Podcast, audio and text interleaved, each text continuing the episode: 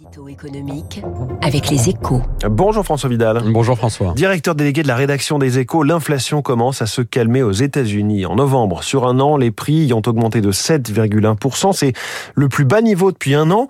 Un signal positif, même s'il ne faut pas s'emballer non plus, François. Oui, il faut prendre ces chiffres pour ce qu'ils sont, hein. c'est-à-dire un premier succès. Voir l'inflation commencer à décélérer de l'autre côté de l'Atlantique est évidemment une très bonne nouvelle. Hein. Depuis l'été, la hausse des prix est passée de 9% en rythme annuel à un peu plus de 7%. Et sauf nouveau choc, le mouvement devrait se poursuivre dans les prochains mois. De quoi soulager le portefeuille des consommateurs américains qui voient enfin le bout de la valse des étiquettes entamée il y a un peu plus d'un an. De quoi surtout rassurer la Réserve fédérale sur l'efficacité de sa politique de relèvement accéléré des taux d'intérêt, dont le but était précisément de casser l'inflation.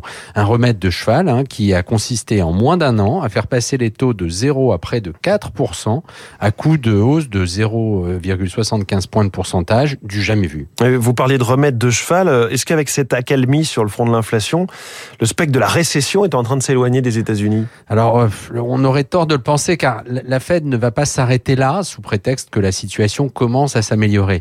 Dès aujourd'hui, elle devrait annoncer une nouvelle hausse de 50 points de base et d'autres devraient suivre l'an prochain. Pour une raison simple, c'est que l'économie américaine reste dynamique et le marché du travail tendu. Le risque que l'inflation persiste, voire qu'elle s'incruste par le biais d'augmentation de salaire alimentant de nouvelles hausses de prix reste grand. En fait, François, l'accalmie de novembre marque seulement la fin de la première phase de la réaction des banques centrales. Un nouveau chapitre s'ouvre aux États-Unis, en tout cas, dans lequel les taux continueront de monter, moins vite sans doute, mais pendant une période dont personne ne connaît la durée.